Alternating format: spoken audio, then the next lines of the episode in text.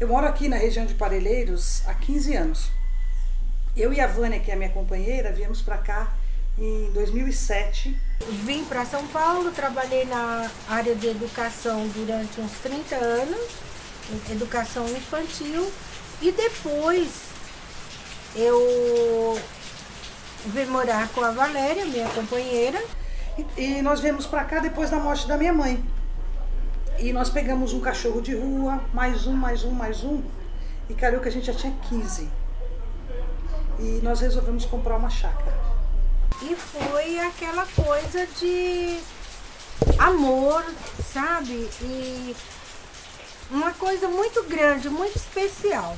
E como a gente tinha muito, muito amigo lá no bairro, né? A gente morava no Grajaú, os nossos amigos falaram, pô, traz um pezinho de alface pra gente comprar. E eu e a Vânia, é, conhecendo os agricultores aqui, falaram, ah, deixa a gente levar uns pezinhos de alface. E levamos o nosso carro, uma meia dúzia de alface, uma meia dúzia de couve.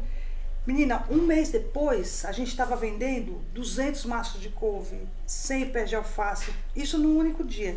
Só que aqueles produtos eram envenenados. E a minha companheira Valéria, sempre quando ia nesses agricultores, falava, por que, que vocês põem veneno? E um certo dia, o, o, nosso amigo, que até falo que hoje ele aceitou Jesus, ele era envenenado e hoje ele é orgânico, ele desafiou fazer um curso de agricultura orgânica. E a gente pensou que era um curso assim de um dia. E esse curso não, tomou uma proporção imensa. E aquilo me intrigava, sabe? Como o agricultor ganhava tão pouco?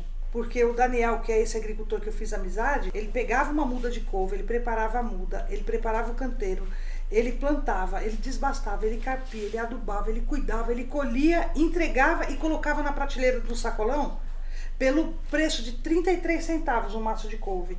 E a mulher passava na, na banca da, da couve, pegava um maço de couve e pagava um real. Sem o dono do sacolão fazer nada, nem na, na banca ele colocou e ganhava muito mais do que o Daniel. Aquilo me deixou muito triste, muito revoltada.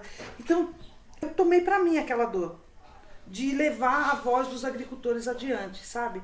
E o mundo acabou, eu falo, eu brinco que o universo acabou me conduzindo a me transformar em agricultora. Em 2008, 2009, o Daniel uma vez me falou, e eu sempre falava para o Daniel não colocar veneno na terra, e ele me falou que tinha um curso daquilo que eu vivia falando, que era agricultura sem veneno e fui fazer pensando que eu ia plantar um pé de alface na garrafa PET. E fiz um segundo curso que já era de agricultura biodinâmica. E nesse curso de agricultura biodinâmica tinha uma bolsa de estudos para uma das pessoas que estivesse participando. Eu brinco que eu participei do Big Brother Botucatu. Que eu fui para Botucatu, que é onde tem uma, uma fazenda imensa, a Fazenda Demétria, e onde tem um curso de agricultura biodinâmica. Eu ficava três meses em São Paulo e uma semana internada em Botucatu, pensando, dormindo, acordando, sonhando, me alimentando e estudando agricultura biodinâmica. E voltei de lá com a minha cabeça completamente transformada e sabendo que aos 40 anos de idade eu tinha descoberto o que eu queria ser da vida. Então hoje eu falo, eu sou Valéria, Valéria Maria Macorati, signo de touro, elemento terra. E a terra me deu esse resgate. E aqui tem medicinais que vão nascendo espontâneo, olha. Essa aqui é tanchagem, é uma planta medicinal, é um, um, anti, um anti-inflamatório, um antibiótico potente. Essa aqui é trapoeraba, que você pode usar na salada também. Eu sou uma pessoa curiosa na cozinha. Eu gosto de criar pratos. Eu, é, é, é tanto que hoje em dia já fala-se as punks, que é, é planta alimentícia não convencional que é aquelas plantas que já existia, como a taioba, a pronove, e nós esquecemos deles pelo um bom tempo e agora está voltando assim com todo fervor como as punks. E aí, aqui a gente tem, a Mãe Terra nos dá muito alimento. Então eu vou pegando o meu assim, eu vou fazendo.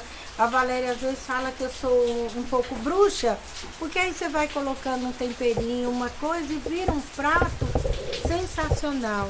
E o, assim me deixa feliz de fazer esse alimento e servir para alguém que seja visita ou que seja a, um, um, amigo, quem que, que seja, pessoas que vêm comer, se alimentar desse prato. E é como eu falo, não alimentar só o estômago, alimentar por completo, alimentar a alma, alimentar todo o seu corpo, porque o alimento é saúde, principalmente quando você come um alimento saudável. A nossa grande preocupação é que esse alimento chegue para a nossa comunidade, porque nós também fazemos parte de uma cooperativa. Nós entregamos os nossos produtos também para a nossa cooperativa, onde é distribuído no centro, Vila Madalena, Pinheiros. E assim, a, a preocupação é essa, porque eles lá comem produto orgânico e a nossa comunidade, a nossa onde nós moramos, que é o nosso território, vai comer comida envenenada. O veneno ele não te te faz ali de um dia para outro. É você consumindo e muito tempo que aí vai aparecendo os problemas de saúde. Então, como nós tivemos a oportunidade de ter pessoas com a mesma visão de querer que aquela população está ao nosso redor, na, no nosso território, na nossa comunidade, como orgânico, foram pensando em através de projetos, de, de em busca de investidores e falando, relatando isso, e principalmente agora na pandemia, que você tem que ser autoimune, como que você vai se você come só coisas que não é legal. Porque se um pai de família ganha um salário mínimo, ele tem quatro, cinco filhos, ele vai na feira, ele vê um pé de alface assim pequeno, orgânico, e vê um desse tamanho envenenado, e o preço, ele vai, obviamente, pegar um envenenado, porque são mais pessoas. E, e a gente tem que levar para essas pessoas tanto o alimento como a informação que ele não está comendo quantidade, ele está comendo saúde. E a gente quer trazer a comunidade para cá, para mostrar para eles que dá para a gente conviver. Eu não preciso ter vergonha, sabe? É, durante um grande, um grande tempo e ainda em muitas regiões, é, você falar que é agricultor é um motivo de, de vergonha mesmo. A pessoa procura esconder as mãos marcadas né, de, do cabo da enxada, é, as pessoas procuram é, falar que não, não, não, não é aquilo. Mas é, eu tenho um grande orgulho de mostrar né, de que eu sou capaz e não é porque eu sou agricultora que eu sou menos do que ninguém.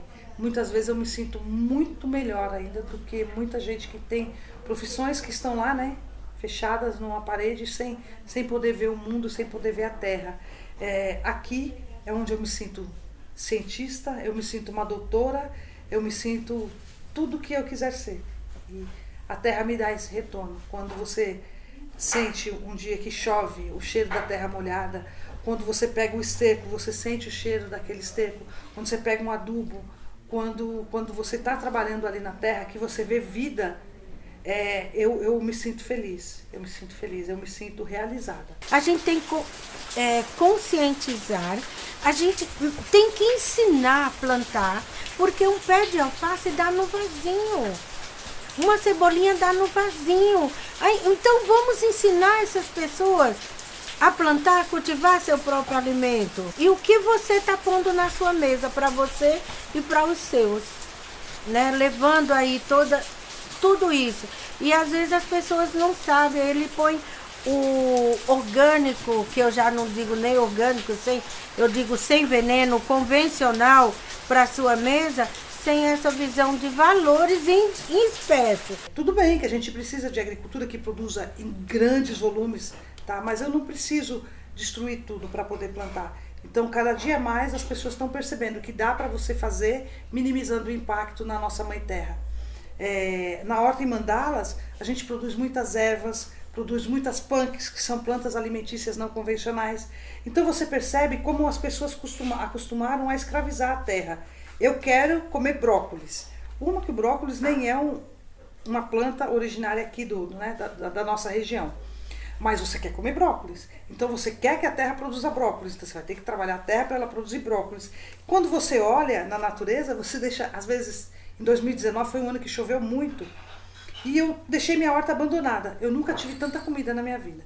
Porque você entrava ali, você falava, ó, esse, esse, essa planta eu me alimento, essa planta eu me alimento, e aquela planta, ela é o hiper, ultra, mega resistente a qualquer tipo de praga que as pessoas falam, né? Agora, quando você quer que a natureza produza aquilo, aí você vai ter que cuidar de uma forma diferenciada. E eu prefiro muito mais assim o meu jeito. Eu prefiro muito mais trabalhar com mais tranquilidade, né? Então aqui a gente produz muito ervas, eu produzo muitas frutas nativas, a, a, maioria. É, a gente produz, tem, tem, as galinhas, né? A gente produz ovos, produz carne. Então é, é uma forma muito mais natural da gente viver. Nós não desperdiçamos nada. Eu falo que até o abacaxi, a casca nós fazemos suco, nós fazemos chá, a coroa que é em cima a gente traz e planta nos nossos quintais a polpa você faz geleia. Olha que delícia. Então é isso, é você estar tá sempre ali é, criando os pratos, não desperdiçando. Se você é, descasca a cenoura, cenoura orgânica, por que você tirar a casca? Né? A batatinha e assim por diante. A gente está vendo, vai dando os palpites e você aproveita. A gente faz uma salada deliciosa daquele miolinho branco da mandioca. A gente só tira aquela pele escura. A de dentro a gente faz uma salada, fica divina. A gente faz muqueca de banana, a gente faz farofa com a casca de banana. Então tem muita coisa que você pode se alimentar, se nutrir e assim fazer e fazer com amor, para que a pessoa que receba ela se alimente com um todo. Hoje eu vivo assim plenamente envolvida com o trabalho na terra. E nós acabamos adquirindo uma outra propriedade, que é essa que nós estamos agora, que eu coloquei o nome a princípio de Minha Fazenda, porque é uma das menores propriedades agrícolas da região. Eu tenho apenas 0,4 hectares de, de, terra. E, e nesses 0,4 hectares de terra eu tenho tanto trabalho que eu me sinto numa fazenda realmente. E a minha fazenda tinha esse nome, né? Minha. E posteriormente eu comecei a refletir, a vida te leva a refletir, né? O que, que é meu? Nem esse corpo aqui é meu. Uma hora a gente vai devolver ele para nossa mãe terra, né? E ele não me pertence. Então eu falei, isso aqui também não é meu.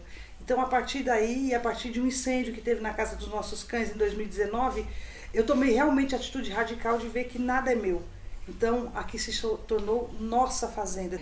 Que o trabalho que a gente faz não é para mim, não é para você. O que a gente faz de trabalho é para as futuras gerações, então a gente tem que deixar um legado. Tá? E esse legado eu procuro deixar da melhor forma. Então a gente vai semeando, semeando, semeando, semeando. Provavelmente eu não colho os frutos, mas a gente vai deixar a planta e ela vai ser colhida no futuro. Então, é isso que eu procuro sempre deixar para as pessoas, um legado. Ó oh, Senhor, abençoe essa nossa refeição. Ó oh, Senhor, abençoe essa nossa refeição. Porque tem mais alegria, porque tem mais alegria com a sua, com a sua, com a sua companhia, com a sua